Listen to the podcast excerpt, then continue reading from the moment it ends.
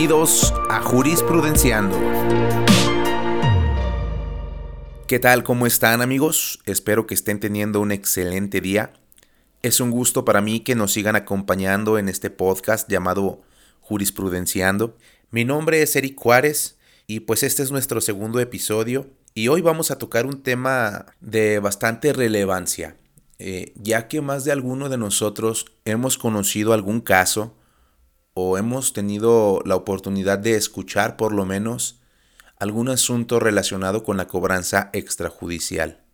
Y te quiero contar un asunto o una historia que nos llegó a nuestro número de WhatsApp, que por cierto te lo dejo por si tú quieres mandarnos algún asunto, alguna historia que te haya pasado, que hayas conocido, eh, en este WhatsApp recibimos todo este tipo de, historias y asuntos y los desarrollamos juntos en algún episodio de este podcast.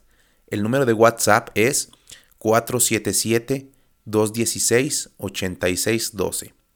Este, este número o esta alada es de la ciudad de León, Guanajuato, pero estamos con gusto recibiendo cualquier tipo de asunto jurídico para poder desarrollarlo aquí al lado de muchos invitados que tenemos en este podcast. Pero bueno, ahora sí vámonos de lleno a lo que es este asunto. Eh, y quiero mandarle un saludo a la señora Alejandra por habernos mandado su historia o su asunto a nuestro WhatsApp y dejarnos desarrollarlo aquí, contarnos y darnos el chance de, de expresarlo aquí. Hace aproximadamente seis meses todavía estaba pero muy fuerte este tema de la pandemia, todavía, de hecho todavía no estamos recuperados al 100%. Eh, pero bueno, llegó un día de esos de los que a todos, a más de uno, si no es que a todos nos ha pasado, que se nos atora y no tenemos ni un peso en la bolsa y decimos qué vamos a hacer, ¿no? Eh, llegó ese, ese momento para la señora Alejandra y estando en redes sociales, pues ya saben, como nosotros lo hacemos, como todos lo hacemos, un ratito de ocio al día, empezamos a checar notificaciones, nuestro muro, a ver qué más hay. Tenemos una fotografía y, que queremos compartirla y pues ok, la compartimos, la subimos, le ponemos un filtro para vernos lo mejor posible, para obtener likes, para obtener me encanta, para obtener este, pues vistas. Eh, era uno de esos días con la señora Alejandra, subió sus fotos, y empezó a ver su muro, empezó a subir, a subir.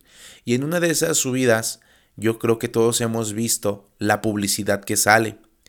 No sé si Facebook tenga algún algoritmo para poder eh, identificar lo que necesitamos. Y créeme que, que tú lo vas a entender. ¿eh? Y si no lo has visto, checa, haz la prueba. Porque a mí me ha pasado. Si yo digo, me voy a, me quiero casar, me, me quiero casar, ya me quiero casar, etcétera, etcétera no tardan ni un día en lo que ya te está saliendo publicidad, vestidos de novia, anillos de compromiso, salones de eventos, este trámites para el civil, etcétera, etcétera, y te empieza a salir cantidad y cantidad de, de publicidad porque pues tú dijiste mm, me quiero casar, no tengo ganas de casarme. Estuve investigando un poquito y creo que tú le das permiso a las cuando instalas una aplicación tú das permiso para que puedan escuchar lo que hablas y en una de esas es que en una de esas habladas vaya eh, en una de esas pláticas te escucha que te quieres casar y, y, te empieza a dar recomendaciones para que tú puedas obtener cosas o para que tú puedas obtener promociones o paquetes de lo que tú quieres. Bueno, pues da la casualidad que a la señora Alejandra, estando en su Facebook, estando en su muro, le salió una publicidad de préstamos personales muy pero muy fácil, de una forma tan fácil, tan fácil obtenerlos, que pues le llamó la atención a la señora Alejandra. Empezó a, bueno, se metió a la publicidad, la, enganchó a la publicidad, le dio ahí un, un dedazo, un clic y entró. Descargó la aplicación y al momento de descargar la aplicación ella lo instala en su, en su teléfono inteligente eh, y, lo que, lo que pasa a continuación te lo voy a decir porque yo descargué esa aplicación para poder hacerlo. Para poder darme cuenta de lo que hace la aplicación al principio. Entonces lo que pasa a, a la señora Alejandra instalando la aplicación, lo primero que le dijo, tienes que dar permiso para todos tus contactos, para, para que la aplicación tenga acceso a todos tus contactos, a la cámara, a tu agenda, a tu correo. Ok, la aplicación pedía un sinfín de permisos para que pudiera acceder a toda la información personal de la señora Alejandra. Y te digo esto porque pues yo descargué la aplicación para poder saber qué es lo que pasaba, qué es lo que hacía la aplicación, qué permisos pedía y todo eso antes de decir, de, de platicarte este tema en este podcast. Pues bueno, la señora Alejandra le dio todos los permisos a la aplicación y una vez dados los permisos empezó a notar que la, publicidad de la, de la, misma aplicación todavía era muy pero muy tentadora, muy tentativa.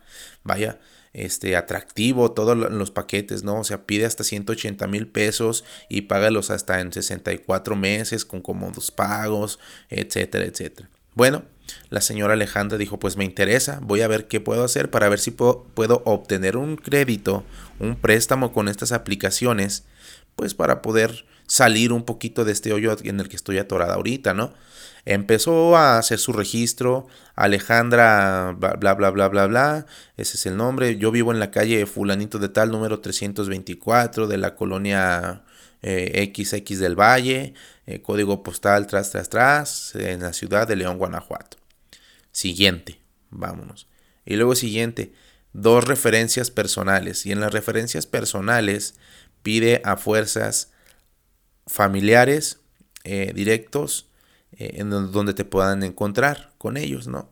Entonces ya pues tú tienes que poner un familiar, pues tienes que poner que, que este, qué familiar es, si es un tío, un hermano, tu papá, tu primo, tu esposo, tu hijo. Y una vez que ya pones dos, después te pide otros dos amigos y después de otros dos amigos otras referencias personales. Ok, ya pasas las referencias personales. Llega el, el turno de la identificación personal. Tómale una foto a tu credencial de lector por el reverso y por el derecho, al derecho y al revés, vaya. Tómala, tómasela y súbela. Ok. Y luego reconocimiento facial. Tienes que ponerte con tu credencial de lector, mostrándolo a la cámara con una selfie y sale tu cara y la credencial de lector y la tienes que subir. Entonces, una vez terminado todos esos procesos, toda ese, ese, esa serie de pasos, la, la, señora Alejandra lo manda y después, como al, al, otro día, ella cuenta que sí, ella cuenta que fue al otro día, eh, le llega la, la notificación de la aplicación de que tu préstamo se ha autorizado. Entonces ella abre y, y nota que el monto del préstamo fue de 1.200 pesos lo que le prestaba la aplicación. 1.200 pesos. Y le requería una tarjeta de débito para poder hacerle el depósito de esos 1.200 pesos. Pues dijo ella, vaya, pues voy a pagar este, no voy a pagar tanto a lo que leí en la publicidad, son 1200 pesos muy buenos, ahorita que no tengo ni un peso, me van a hacer muy fuerte ahorita en este tiempo pues ok, le doy que sí, ya ingresó unos datos de una tarjeta de débito bancaria a su nombre. Y cuenta la señora Alejandra que cuando hacen el depósito ella va al banco y nada más tiene 500 pesos. ¿Verdad? Ella nada más ve que, hay 500 pesos depositados en la tarjeta de débito. Eh, se le hace raro y en la aplicación ella va a una una sección que se llama ayuda. Y ahí donde dice ayuda, eh, le, la mandan a un chat, a un chat en línea. Y en ese chat en línea me, eh, mandó al WhatsApp eh, las, capturas de, esa conversación y dicen las capturas de pantalla o en el chat le dicen que es esa, esos 500 pesos le, le llegaron porque es lo que le prestan porque le hicieron de los 1.200 que le prestaron, le cobraron gastos de trámites del, del, ah, préstamo. Le hicieron, eh, ah, le cobraron una, como un seguro por si no paga. le cobraron, bueno, varias cosas, varias cosas que al último de esos 1200 que le prestaron, ella solo recibió 500 pesos y de esos, de esos 500 pesos, ella va a tener que pagar todavía intereses sobre esos 1200 pesos que le prestaron, ¿verdad? Que pues a la larga, haciendo las cuentas de lo que se tiene que pagar por eso, pues va a pagar como 2.400 pesos por esos 1200 que según ella le prestaron y que solamente cobró 500 pesos. Hasta ahorita vamos bien. Y vamos entendiendo que el abuso desde un principio pues es evidente, ¿verdad? El abuso por parte de, la, de las aplicaciones estas que pues lucran con la necesidad de la gente. Bueno, pues no le quedó de otra a la señora Alejandra, ya debía esos 1200 pesos y ya tenía 500 pesos ella en su poder, pues para poder salir esos, ese dos, tres días con ese dinero, en lo que pues llegaba un poquito más de, de recurso, ¿verdad?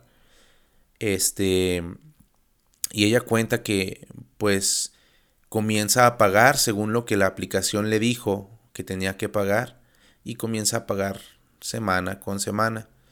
Este tuvo que pagar ese abuso y llegó el día en el que pues llegó el último pago da su último pago y ella dice, vaya, liquidé. Sin embargo, a la señora Alejandra no le llega ningún comprobante de que finalizó su crédito, no le llega un comprobante de pago de que pues ya terminó su, este, su deuda con la aplicación. Y pues ella lo deja así dice, ah, ok, pues ya no debo nada, ya terminé de pagar. En mi aplicación dice que fue el último pago, pues está bien. Y ya no lo pagó. Pasan los días, semanas, y al cabo de algunas semanas le llega un mensaje que ya debe casi lo doble de lo que le habían prestado, porque ella le faltó pagar ciertas cosas de la aplicación, ciertos gastos de cobro, que no hizo caso, hizo caso omiso, y por esos gastos de cobro se le empezaron a hacer intereses. Y de esos intereses, pues ella ya debía muchísimo dinero, más de lo que ya le habían prestado. Y le solicitaban el pago a la brevedad posible. Es decir, ya no tenía crédito, ya no tenía facilidad de pago a la semana. Ella ya tenía que, liquidar todo ese dinero a la brevedad posible. Pues ella dijo, yo ya terminé de pagar, no tengo cómo pagarles esa cantidad ahorita pues no sé qué voy a hacer, yo así le voy a empezar a dejar, ya no, yo ya no les debo. Esa decisión le costó que la aplicación, como en un principio ella dio acceso a toda su información, la aplicación hizo uso de todos sus contactos para empezar a molestar a todos sus contactos. A todos los contactos le marcaban, oiga, ¿conoce usted a la señora Alejandra de tal? No, que sí. Por favor le solicitamos que le diga que pague porque usted lo puso como referencia. Y a otro contacto igual, oiga, le solicitamos que le diga a la señora Alejandra de tal que pague porque usted lo puso de referencia. y así se fueron con muchísimos contactos que ella tenía. Imagínate si son jefes del trabajo, si son este amigos lejanos de de respeto o si son enemigos que los tiene ahí para este no sé alguna solucionar algún problema o si ella está divorciada o si ella está separada y le mandaron mensajes a su expareja diciéndole que pagara. O sea es una total barbaridad lo que estaba haciendo esta aplicación. Y luego después de eso le empezaron a llegar amenazas de que tenían la información de sus fotografías toda la información de su teléfono y su correo ya lo tenían en el poder de la aplicación y que tenía que pagar si no quería que empezaran a hacer mal uso de esa información que ellos tenían. Entonces es cuando nos llegó eh, el WhatsApp y nos dijo, Eric, ¿sabes qué? Pues este, yo te escuché y quiero que, que me digas qué se puede hacer aquí, ¿verdad? Eh, de entrada, eh, lo primero que les digo, amigos, que les aconsejo es, este, lean todas las letras chiquitas de estas aplicaciones. Todas y cada una, si van a hacer uso de su de, de, los permisos de su teléfono, mucho cuidado con los permisos que ustedes les le den a, a, las aplicaciones en su teléfono. Este, y bueno, esta es la historia que, tenemos el día de hoy. Esto es lo que le pasó a la señora Alejandra, eh, los, los, abusos que ha estado recibiendo día tras día de esta aplicación después de que ella finalizó su pago, que por cierto fue un abuso. Y bueno, vamos a adentrarnos en lo que es este tema de la cobranza extrajudicial. ¿verdad? En este podcast o en este episodio nos vamos a enfocar solamente en eso, en lo que son los créditos, las deudas que tú tienes con Coppel, con FAMSA, con los prestamistas, etcétera, etcétera, etcétera. Ese tema lo vamos a ver en otro episodio. En este episodio es la cobranza extrajudicial ilegal, lo que puedes hacer y cómo se castiga la cobranza extrajudicial ilegal. Entonces, Primero que nada, te voy a invitar a que ahí en tu dispositivo digital descargues el Código Penal Federal. Ahí en Google lo único que vas a hacer es poner Código Penal Federal y la primera opción que te sale que dice Código Penal Federal guion diputados, arriba la página es www.diputados.gov.mx. Si tú das clic ahí, automáticamente te va a abrir el Código Penal Federal y lo vas a poder también descargar para tenerlo en tu dispositivo. ¿Por qué vas a descargar el Código Penal Federal? Te lo voy a decir. El Código Penal Federal se aplica en toda la República Mexicana para los delitos de orden federal. Eh, en este código se encuentran previstos algunos de los delitos de orden federal, reglas generales sobre delitos y responsabilidad penal, em, también las penas y medidas de seguridad y las reglas de la aplicación de estas sanciones penales. Eh, te invito a que lo descargues y una vez descargado nos vamos a ir al artículo 282. Si tú te vas al, al artículo 282 del Código Penal Federal, vas a poder leer que dice, capítulo 1, amenazas y cobranza extrajudicial ilegal. Si no tienes chance de descargarlo, te voy a leer lo que dicen estos artículos. El artículo 282 dice, se aplicará sanción de tres días a un año de prisión o de 180 a 360 días de multa al que de cualquier modo amenace a otro con causarle un mal en su persona, en sus bienes, o en su honor o en sus derechos, o en su persona, bienes o derechos de alguien con quien esté ligado con algún vínculo y también al que por medio de amenazas de cualquier género trate de impedir que otro ejecute lo que, lo que tiene derecho a hacer. Eh, el artículo 283 dice, se exigirá caución de no ofender. Voy a hacer un paréntesis aquí. Para que puedan entender bien el artículo 283, voy a explicarles lo que es la caución de no ofender. Dice, la caución de no ofender consiste en que se exija a una persona la protesta de que no cometerá el delito el cual se le previene, y para asegurar la efectividad de esta protesta, el juez fijará a la persona a, quien se le exija la caución una multa para el caso de que no cumpla, atendiendo las circunstancias del caso y las condiciones de la persona. Dicha multa se debe garantizar confianza suficiente otorgada por el fiador idóneo y por el plazo que el juez fije. Básicamente, la caución de no ofender es una multa con una advertencia que le impone un juez a aquella persona que está llevando a cabo ciertas acciones de cobranza extrajudicial ilegal. Y pues bueno, esta multa y advertencia para esta persona que lleva a cabo la cobranza extrajudicial ilegal es solamente lo que dice una advertencia, ya que si vuelve a incurrir eh, en dicha acción, pues ahora sí se va a tener que tomar eh, medidas conforme a lo que dice el artículo 284 bis, que ahorita más adelante lo vamos a ver. Entonces, una vez que ya, sabe, ya sabemos lo que es la caución de no ofender, ahora sí leemos el artículo 283 y dice, se exigirá caución de no ofender si los daños con que se amenaza son leves o evitables si las amenazas son por medio de emblemas o señas, jeroglíficos o frases de doble sentido, y si la amenaza tiene por condición que el amenazado no ejecute dicho ilícito en sí. En este caso también se exigirá caución al amenazado si el juez lo estima necesario. Al que no otorgare la caución de no ofender, se le impondrá prisión de tres días a seis meses. Bueno, el artículo 283 dice las cauciones de no ofender y en qué término se aplica. Ahora vamos con el artículo 284 y dice, si el amenazador cumple su amenaza, se acumularán la sanción de esta y la del, y la del delito que resulte. Si el amenazador exigió que el amenazado cometiera un delito, a la sanción de la amenaza se le, se le acumulará la que corresponda por su participación en el delito que resulte.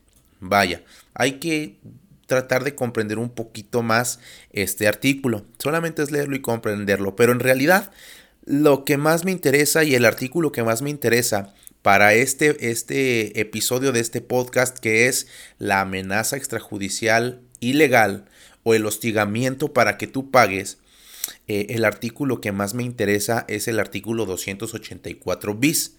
Ese tú lo puedes leer, incluso descargarlo, tenerlo a la vista para que la próxima vez que te vuelvan a amenazar con que pagues o con que te estén hostigando o, este tipo de plataformas que estén haciendo mal uso de tus contactos, de tu información personal, que aparte de hacer mal uso de la información personal es otro delito, grábate bien este artículo. 284 bis eh, del Código Penal Federal, dice así, se sancionará de 1 a 4 años de prisión y multa de 50 mil a 300 mil pesos a quien lleve a cabo la actividad de cobranza extrajudicial ilegal. Si se utiliza además documentos o sellos falsos, la pena y la sanción económica aumentarán una mitad.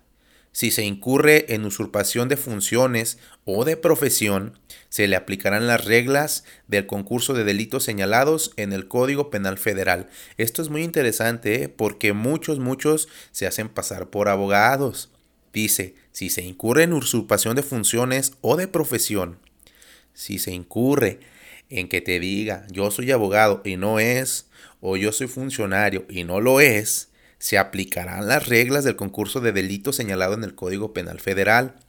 Y ahí si es una pena y eso sí es un delito y se castiga con cárcel. Y aquí dice que se castiga este de con una multa de 50 mil a 300 mil pesos. Imagínate, si tú le debes 1.200 pesos, si te están hostigando y están llevando cobranza extrajudicial ilegal, le va a salir 300 veces más caro el que esté él mm, hostigándote a que tú le pagues. Imagínate que por estarte hostigando así, tú compruebas, pones tu denuncia, etcétera, etcétera, le van a cobrar de 50 mil a 300 mil pesos para que pues lo tengan allá a la mano.